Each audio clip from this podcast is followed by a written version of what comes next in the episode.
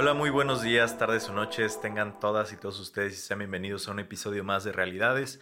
Mi nombre es Felipe Gutiérrez y el día de hoy traigo un episodio bastante interesante, pero antes de iniciar con el tema que probablemente ya vieron en el título, quería aprovechar la oportunidad para agradecerles a todas y a todos ustedes por compartirnos, por escucharnos. La semana pasada llegamos a las 3.000 suscriptores en YouTube. Ha seguido subiendo, así como en las diferentes plataformas.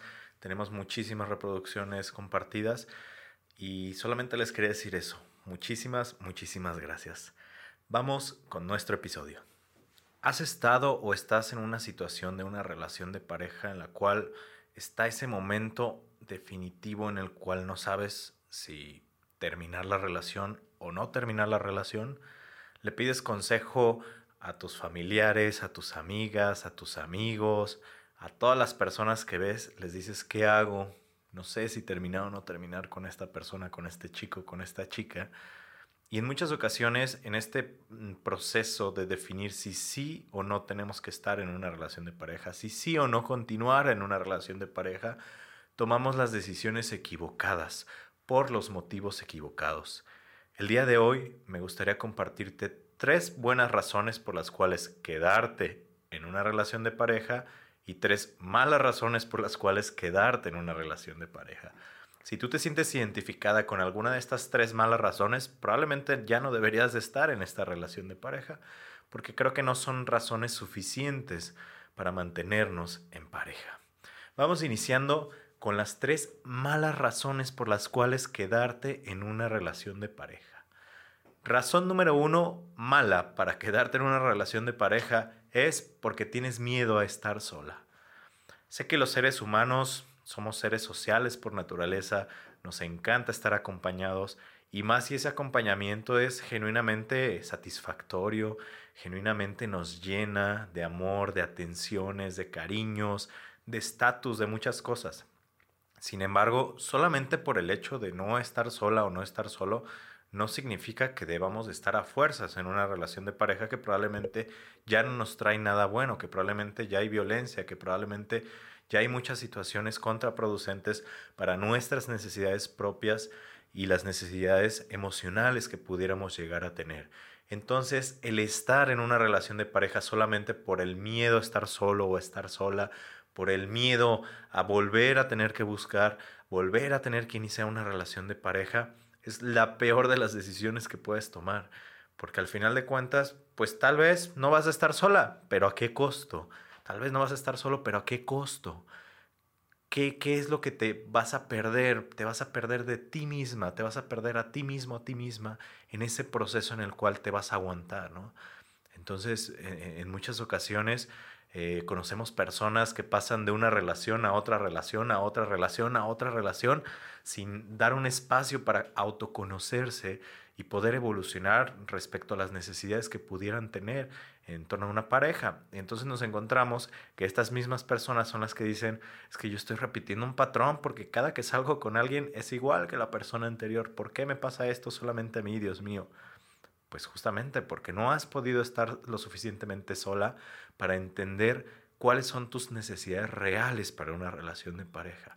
No son las mismas las necesidades que tenemos en cuanto a pareja cuando estamos en la prepa, en la secundaria, a cuando ya estamos 25, eh, 30 años. Son muy diferentes las necesidades. Y si no has tenido un espacio interrelaciones para poder definirlas adecuadamente, para poder cambiarlas, aceptarlas y abrazarlas, va a ser muy difícil que encuentres una persona que las cubra si ni siquiera tú sabes cuáles son. Y eso es más sencillo encontrarlo cuando nosotros estamos solos. No te digo que vas a estar sola o solo 10, 15, 20 años, pero sí que te des esa oportunidad de silencio y de soledad para ti misma. Entonces, razón número uno, para no mantenerte en una relación de pareja o por la cual no deberías de mantenerte en una relación de pareja es por el miedo a estar sola o estar solo. Razón número dos y una de las más comunes que creo que empiezan a salir cuando estamos en este proceso de decidir si terminar o no terminar con una persona. ¿Por qué has invertido demasiado? Esta es la razón número dos, por mala razón para quedarte en una relación de pareja. Ya he invertido demasiado tiempo. Ya llevamos dos, tres años y la verdad es que nuevamente como en la ocasión pasada, ¿no? Qué flojera buscar a una persona para volver a iniciar algo como lo que estoy. No estoy a gusto, la verdad es que ni siquiera soy feliz, pero ya he invertido tanto, tanto dinero, tanto tiempo, tengo tanto puesto sobre la mesa, vivimos juntos, tenemos hijos, hay tanto invertido por toda esa parte que, creo que vale la pena mejor que me aguante. Es la cruz que me tocó cargar. Muchas personas decían antes, era una frase que se utilizaba en las generaciones más, más antiguas. Sin embargo, es importante que sepas que no importa cuánto hayas invertido, lo importante es que tú tengas paz y que tú tengas tranquilidad en una cuestión mental, ¿sí? Porque así como has invertido 3, 4, 5 años de tu vida, así si tengas lo que tengas con esta persona, eh, lo, único que vas a generar si no tomas la decisión que tienes que tomar es que esto va a ir aumentando. Esta sensación de invertido mucho, invertido mucho, invertido mucho, va a ir aumentando. Te aseguro que si decides terminar con esta relación de pareja en cuatro o cinco años, vas a voltear a ver al pasado y te vas a reír y vas a decir, qué bueno que tomé la decisión en su momento. Sí invertí mucho, sí siento como esta, tengo esta sensación como de haber gastado mi tiempo ahí, pero fue la mejor decisión que pude haber tomado. Y no importa lo que esté de por medio, si son hijos, si es dinero, si es un negocio, si es una casa, lo más importante es que estén bien. Y en muchas ocasiones, específicamente en este tema de los hijos, hay muchísimas parejas que evitan el divorcio por los niños. Hay que quedarnos juntos por los niños. ¿Qué va a pasar si nos separamos? Se van a quedar traumados. Pues déjenme decirle esto a los que están en esta situación o si conoces a alguien, mándale este mensaje el hecho de que estén por los hijos no asegura que no les vayas a dejar traumas. Al contrario, si están aguantándose solamente por los hijos, van a seguir las peleas, van a seguir los reclamos, van a seguir la violencia y en algún momento los niños inclusive van a alcanzar a observar y se van a sentir culpables porque constantemente decimos es que estamos por ustedes y nos sacrificamos toda nuestra vida y nuestra felicidad por ustedes es muchísimo mejor llevar un proceso de separación y de divorcio en parejas que tienen hijos de la manera más tranquila posible. Si genuinamente están por, el, por, por cariño y por amor a sus hijos, el acto más amoroso es separarse y recordar que una cosa es ser pareja y otra cosa es ser padres. Son dos cosas totalmente diferentes que se pueden ejercer de manera individual y de manera saludable. Y el hecho de que ejerzan su paternidad de manera adecuada va a garantizar justamente el desarrollo adecuado de sus hijos como ustedes quisieran que pasara. Entonces, no es una justificación para quedarse en una relación de pareja que ya no es funcional para ustedes. Entonces, no importa, recapitulando, no importa qué tanto hayas invertido, siempre es mejor alejarnos a tiempo, aunque ese tiempo haya llegado más tarde que temprano. Pero creo que siempre tenemos como esa posibilidad. Si esa es tu razón principal por la cual decides quedarte, piénsalo dos veces. Razón número tres, no quieres lastimar a la otra persona. Es que pobrecito, pobrecita, yo sé que si termino con esta persona, inclusive me lo ha dicho, me ha amenazado que si yo termino con él, con ella, su mundo se termina y que lo que le pase va a ser mi culpa. Hay personas que de manera directa o indirecta generan estas sutiles amenazas, que es un estilo de ejerción de manipulación y de violencia, en el cual te hacen responsables de su felicidad y su bienestar emocional. Qué fuerte cargar con la responsabilidad de que la otra persona esté bien durante toda tu vida, ¿sí? Entiendo que querramos y que hayamos amado mucho a una persona y por eso no queremos verla o verlo lastimado. Pero hay una frase por ahí muy famosa que dice que el acto más grande de amor es decir adiós a tiempo, más que quedarnos y convertirnos en ese villano que a lo mejor si lo hacemos a tiempo vamos a tener una buena relación. O tal vez ni siquiera vamos a tener una relación, pero vamos a estar más en paz que de repente estas relaciones que terminan genuinamente por una pelea muy grande, que terminan odiándose para toda la vida. Entonces, si genuinamente no quieres lastimarlo, no quieres lastimarla, la mejor decisión es que estés apegada, apegada a tus convicciones que generes la separación de la manera más, más asertiva y en el momento posible. Sí les va a doler a ambos, ¿sí? Ya será tu responsabilidad trabajar en ti por ese dolor que te pudiera generar y será su responsabilidad trabajar en él o en ella respecto a esa responsabilidad. Pero si esa es una única razón por la cual te quedas ahí, déjame decirte que es la razón más equivocada del mundo. Entonces, recapitulando estas tres razones por las cuales no deberías de quedarte en una relación de pareja o tres malas razones por las cuales te estás quedando en esa relación de pareja.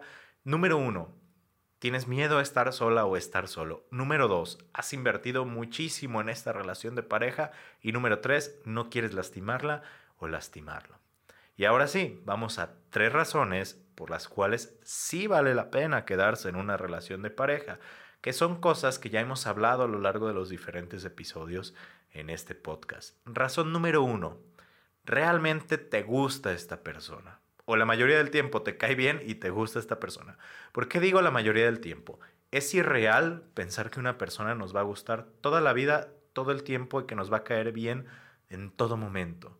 Una relación de pareja que no pelea, que no tiene desacuerdos, que todo parece bonito y maravilloso, hay algo ahí detrás que está muy mal. Y ya lo hemos hablado en, ocasiones pasadas. Si no se habla, si no se pelea, no quiere decir que la relación sea buena. Quiere decir que nos está diciendo lo que no nos gusta y nos lo estamos guardando y después puede explotar.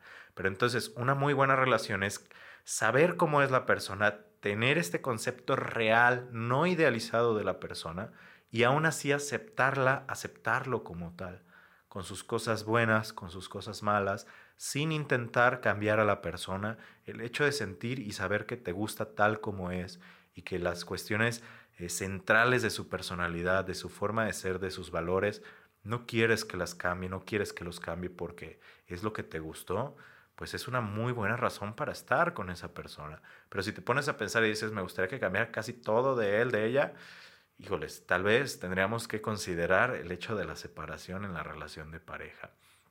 Esa es la primera. La segunda muy importante es compartes valores y metas con tu pareja.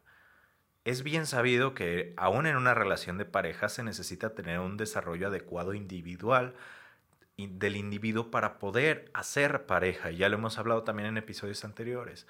Pero qué padre y qué bonito llega ese punto en el cual la pareja empieza a compartir metas ya sea que creen eh, de manera muy explícita que creen un negocio juntos, o ya sea que tengan una meta de vida muy similar, oye, yo me quiero casar, quiero tener tantos hijos, oye, a mí me gustaría viajar, me gustaría hacer esto, me gustaría hacer aquello, y también la cuestión de los valores fundamentales, ¿no? Creo que ahí es donde muchas veces eh, coloquialmente decimos que hay química y que hay clic, en el sentido de, pues tenemos valores muy similares y eso se nota desde la manera en la cual hablamos, nos comportamos con los demás. Y, a lo largo de una relación tú te vas dando cuenta cuando esto sí es o cuando no es. Una buena razón para quedarte con la persona, si estás pensando en quedarte o no en una relación de pareja, es si comparten valores y metas.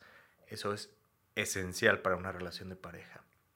Y la última, pero no menos importante, si se comunican bien. Ya habíamos hablado y les comentaba en el episodio de la comunicación asertiva que hay dos estilos de comunicación en diferentes rangos. El estilo de comunicación agresiva y la pasiva.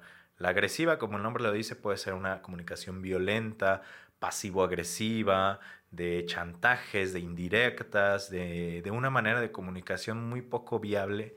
Y la pasiva es este estilo de comunicación que mejor nos callamos las cosas. Me molesta mucho de mi pareja, pero no se lo digo. Mejor se lo reclamo cuando estamos bien enojados o cuando realmente hace eso mil veces y ya se me acumuló, pues lo saco, ¿no? La comunicación adecuada o la buena comunicación habla de esta comunicación asertiva, en el cual yo te puedo decir las cosas que me molestan de la manera adecuada, sin ofenderte, y sé que tú no me lo vas a reclamar, y sé que lo vas a tomar de una manera constructiva, y sé que lo podemos dialogar, y sé que podemos platicar acerca de los problemas que tengamos sin la necesidad de estar terminando, por ejemplo, a cada rato, ¿no? Estas parejas que cada que tienen una discusión terminan su relación a las dos horas o al día, a los dos días, a la semana regresan otra vez y tú les preguntas cuánto tiempo llevan y a lo mejor llevan dos años, pero han terminado 10, 15 veces a lo largo de esos dos años. Creo que ahí me está hablando que no hay una muy buena comunicación respecto a la solución de conflictos. Entonces, si tú consideras que en tu relación de pareja sí la hay, que genuinamente se puede hablar, que genuinamente se pueden comunicar, es una muy buena, muy buen indicio de que sí puedes luchar por esa relación de pareja. Espero que esto que te comenté el día de hoy te haya ayudado eh, a tomar una decisión si es que estás en esta posición o a que se lo mandaras a alguien que probablemente está en esta disyuntiva, en esta confusión si, si mantenerse o no mantenerse en esa relación de pareja en la cual ha estado durante mucho o poco tiempo. Este, si es así, apóyanos compartiéndolo, etiquetándonos en las diferentes redes sociales para que llegue a más y más personas. Recuerden que pueden encontrar el podcast como Realidades Podcast y a mí a nivel personal como F Pinto Terapeuta. Nuevamente agradecerte muchísimo por el apoyo que nos has brindado a lo largo de, lo que va de este año que hemos llegado a más y más personas. Ojalá que esta información te sea de utilidad y esperando verte y escucharte el siguiente episodio. Muchísimas gracias, que tengan un excelente día.